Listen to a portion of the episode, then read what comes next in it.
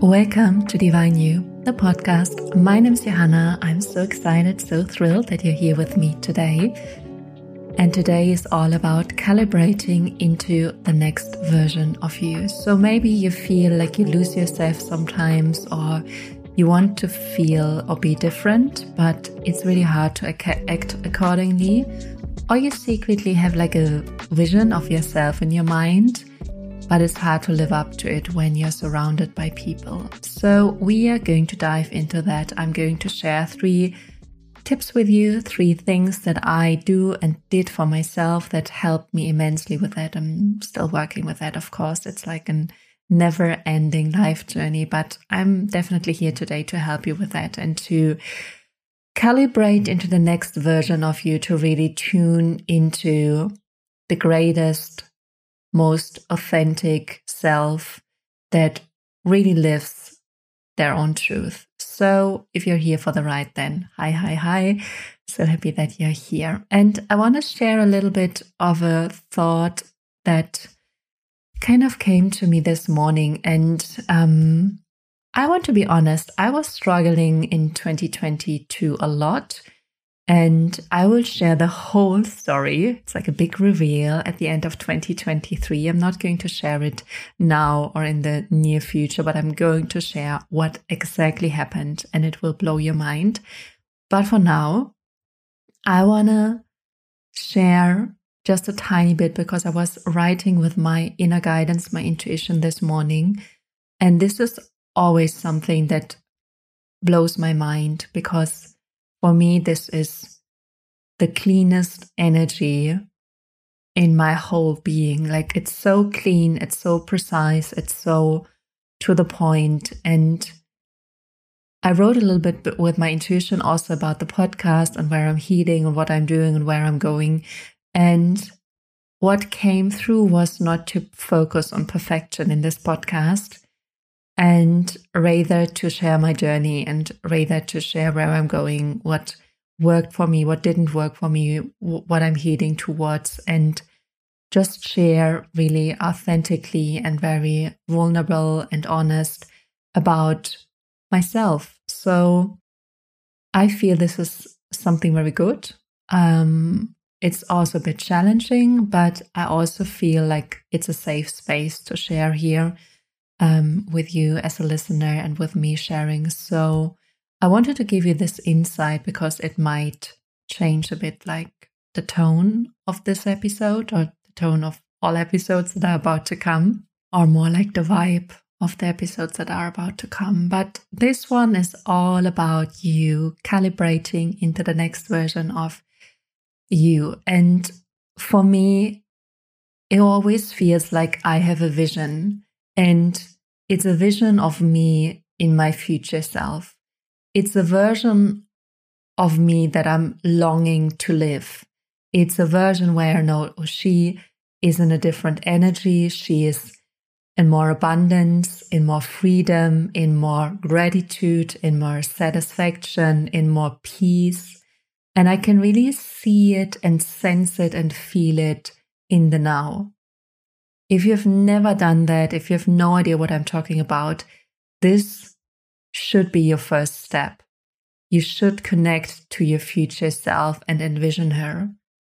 If you have not done that, then this might not be the episode to listen to, and you might go back to some of the earlier episodes where I'm also going to dive into that. But for now, it's more if you already have a vision of your future and of your future self, but you struggle to live it. And you notice yourself falling back into old habits, as we already talked about in the one episode. And also, you can be aligned to that version for a moment, but then you just notice that when you're surrounded by people, you just come back to your normal experience and normal way of being. So, I want to share three tips with you or three steps that helped me immensely and really changed the way I do this. And the first step is that you need to be laser clear.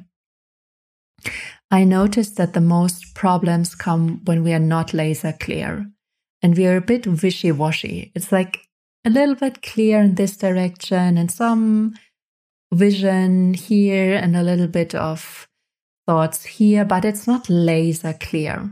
It's not, I am like that. I feel like that. I own that. I live that. It's not fully visualized. It's not fully in your focus.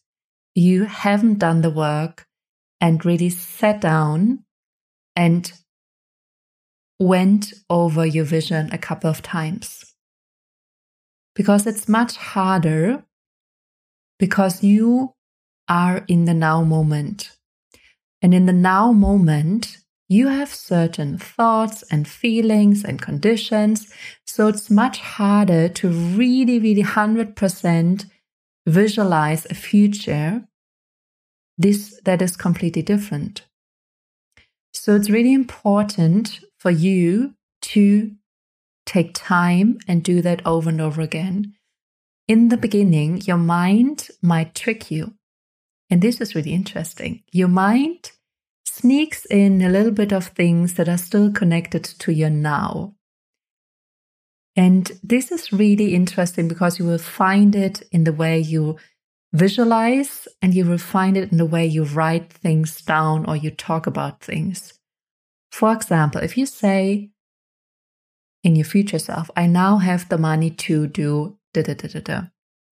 This is already not fully your future self. This is already connected to your now moment or even the past. What you really say in that sentence is, I'm still struggling with money. And I got the money now, and this feels amazing, but there's still struggle with the money. This is probably not what you want to manifest and visualize.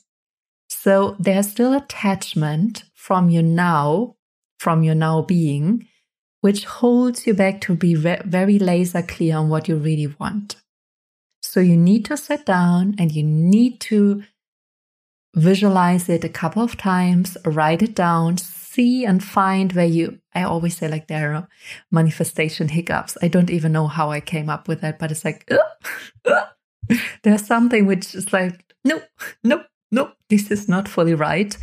So you need to become so laser clear that there's no other way than this. It's this exactly this and nothing else. It's me in complete abundance. Abundance is just there. I do this, I buy this, da, da, da. So this is the work. And little side note here, you can also, of course, manifest the version that has like this amount of money. You can do that. Of course, you can do that. What I want to say in this very first tip is just watch out for the mm, how to say it for the things where there's still attachment to issues obstacles that you have now and you kind of take them with you in the future even though what you visualize is that it's already cleared then so just be very very very very careful there um, yeah, that's the first point. And if you need help for that, or if you have a question, you can always contact me via Instagram. Um, if you feel like there's a hiccup and you don't fully understand that, we were also working with that a lot in my program, program Living Your Greatness. And this was also when it got so clear for me oh, this is the biggest issue where people struggle that they don't fully make the step from the now moment to the clear future version. And this is like such a big hiccup. The second thing is um, that you need to practice to slide into your future self. And I say sliding because it's like very slowly getting into it, like really preparing to go in. And then you stay there and you probably fall out subconsciously because your subconscious mind just brings you back in the now or brings you back to worry or other things that you're just thinking about. So, sliding into your future self means, and you can actually do that with me right now, it really means like if you're sitting or walking or doing something, just ask yourself, how would my future self do that? How would she or he, for example, clean the dishes or sit on this table? and write this email. Like, really go and ask yourself those questions. how would she feel? How would she think? How would she behave? How would she do exactly what you're doing right now? How would this persona, this future self, how would this persona do that? And really ask yourself the question and now, how would she walk? Walk? How would she look? How would she think in this moment? What would she do? How would she behave? How would she feel? How would she dress? And really get into that. And the more you do that, the more you slide into your future self. And that's what you want. You want to go in the vibration and the energy of your future self as often as you can. So, sliding in right now, how would she listen to this podcast? How would she do that? Would she be very conscious? Would she um, stop in between and reflect on what I'm saying? Would she, I don't know, sit down and drink a tea while doing that? Like get very conscious and aware and then just get into this energy. Because when you ask yourself those questions, the answers come and you suddenly start to shift here. Oh, she would drink a tea or she would sit there or she would take a blanket and when you start doing that you automatically automatically get into the vibe it's like do, da, da, and suddenly you feel different. And you're like, oh, this feels like my future self. Amazing. I love it. And then even compounded it, make it even bigger. Oh, what would she do now? Oh, she would be grateful. I'm so grateful that I can listen to this podcast. So amazing. I got this insight. Thank you for that. She would be so aware. She would be asking herself, what do you want to do next or whatever, and really get into the zone. And if you do that at least once or twice or three times, your life will change. Because what you do is you bring yourself into a new reality, you shift into this new reality, and you bring yourself into the energy of your vision, of your future self, of the reality that you're just creating and building. So this is such a big thing and it's so much fun to do that. And as more often you do that, the more fun it gets. And I do it while talking into the microphone, like, oh, my future self would do this, she would do this. And I feel already changed by just sharing that with you. And it's so much fun. I just truly love it. And yeah, just do it. Do it now, do it later, do it a couple of times today. Listen to this podcast a couple of times to do it over and over again. Maybe just this section of the podcast or the whole thing. Do it. Your life will change. The third tip I want to give you is also very important because there will be moments when you don't feel like you can do that there will be moments where you feel like I can't slide into my future self. It's so hard. I'm tired. I'm frustrated. I'm sad. I'm disappointed. I'm scared. I can't do it. And this is the moment where you need epic compassion, epic compassion for yourself, like loving yourself as much as you can and just be like, that's okay. You don't have to. Right now is the time to fully love myself. This is the time to really hone into self love and give yourself a hug and lie down and do something good for you. And the most craziest thing is that when you do that, you also slide into your future self because she, I'm pretty sure she would do that, she would take epic or would have epic compassion for herself and take care of herself. So if you feel like, oh, it's not working, this day is just stupid, everything goes wrong, whatever the story is, epic compassion. I love you, it's okay. Let's breathe, let's sit down, let's cry, let's be angry, let's be frustrated, let's call someone, whatever. Just epic compassion and be like, it's okay. You can feel like that. It's fine. It will pass.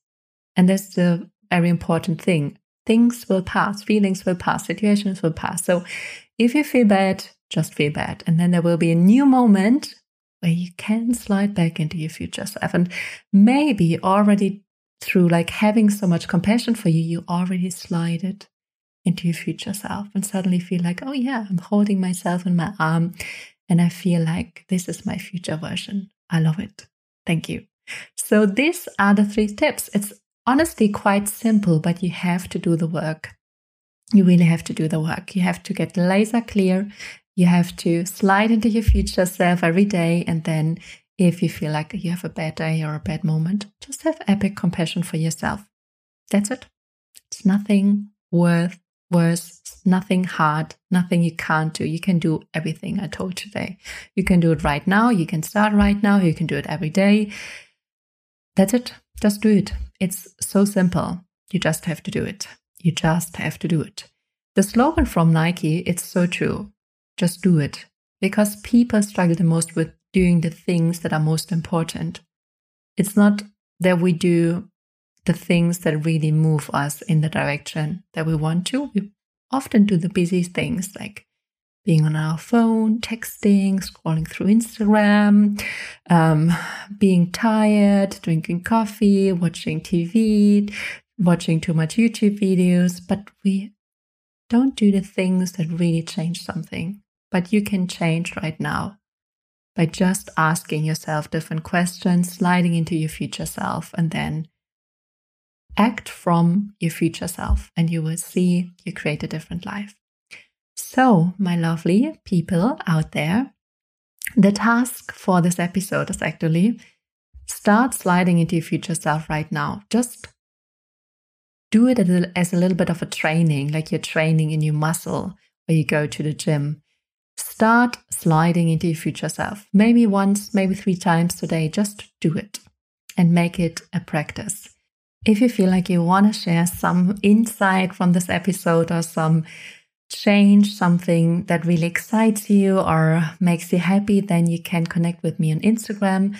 It's Johanna van Löchtern. Um, you also find everything in the show notes. If you listen to this on YouTube or on Spotify or iTunes or wherever, you could do me such a big favor in either commenting and leaving some of your thoughts under this video or um, just making a review or a rating because this helps like the podcast to grow and it also helps to um, connect to more people and reach more people. So it's not an uplifting for you, but it's uplifting for all of us. And finally, if you feel the call to really tune into your next version, into your future self, and you feel the call for one on one coaching because you still feel there's some obstacles, some challenges where you want support because you want to, um, yeah, just create your reality more quickly and more efficiently than one on one coaching could be for you. And you find the link in the show notes. Last but not least, very important. Next week, you get a meditation exactly about sliding into your future self. This is going to be so much fun. Um, yeah, enjoy the meditation. And I'm so looking forward to talking to you on Instagram or wherever. And I love you. I love us together journeying through this life. And I send you so much love. Bye bye.